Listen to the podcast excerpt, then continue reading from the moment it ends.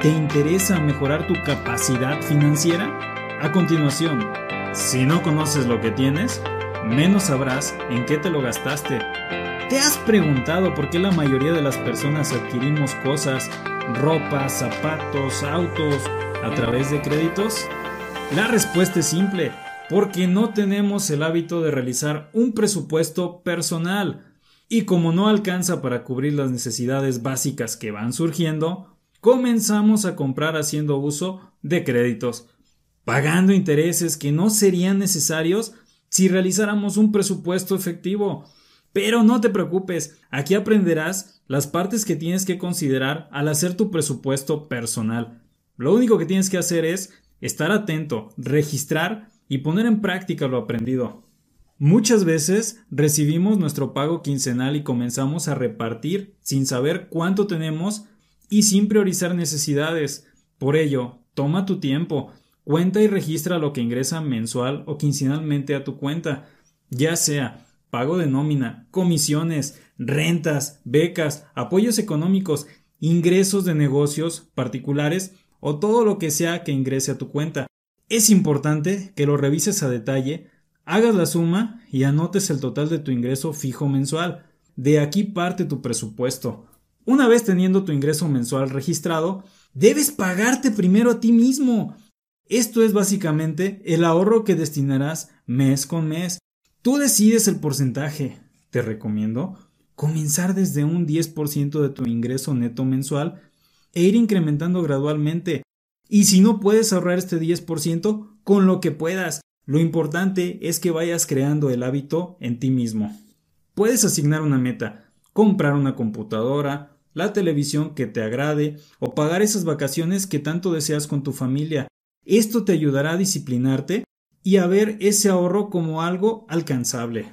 De igual forma, puede utilizarse este ahorro para invertir en un negocio que sea rentable o redituable para tu economía. Y no olvides, no ahorres lo que puedas después de gastar, gasta lo que te queda después de ahorrar.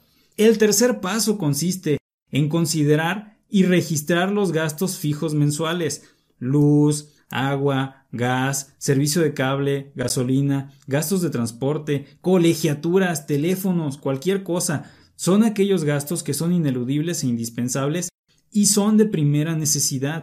Al hacer este ejercicio, además de llevar un registro puntual, te va a permitir hacer una reflexión y ajustes de condiciones en el ahorro de servicios, que terminarán impactando en la reducción de tus gastos fijos mensuales. Te lo explico. Podrías aplicar medidas en casa para el ahorro de energía eléctrica y así disminuir el consumo mensual de este servicio. En gastos de gasolina, podrías planear mejor tus recorridos para ahorrar en el consumo de este combustible y así puedes realizar ahorros con cada uno de los servicios. Después de considerar los gastos fijos, continuamos registrando todos aquellos gastos variables que cambian mes a mes según las circunstancias. Ejemplo, pagar la fiesta de aniversario de tus padres, comprar boletos para ir al cine o comer en un restaurante que tú quieras y comprar cosas que te agradan. Todos estos son gastos variables. Estos gastos variables quedarán a consideración de tu capacidad de solvencia económica después de realizar los gastos anteriores.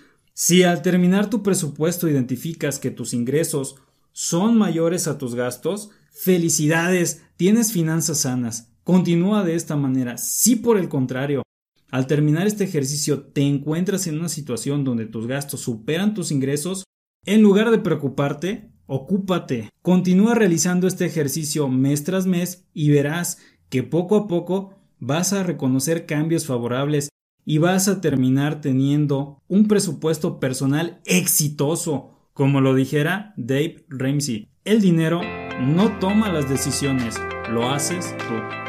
Muchas gracias. Recuerda suscribirte a este canal. Si lo prefieres puedes revisarlo también en iTunes. Nuestro podcast está constantemente actualizado. Suscríbete y comparte este contenido. Muchas gracias y hasta la próxima.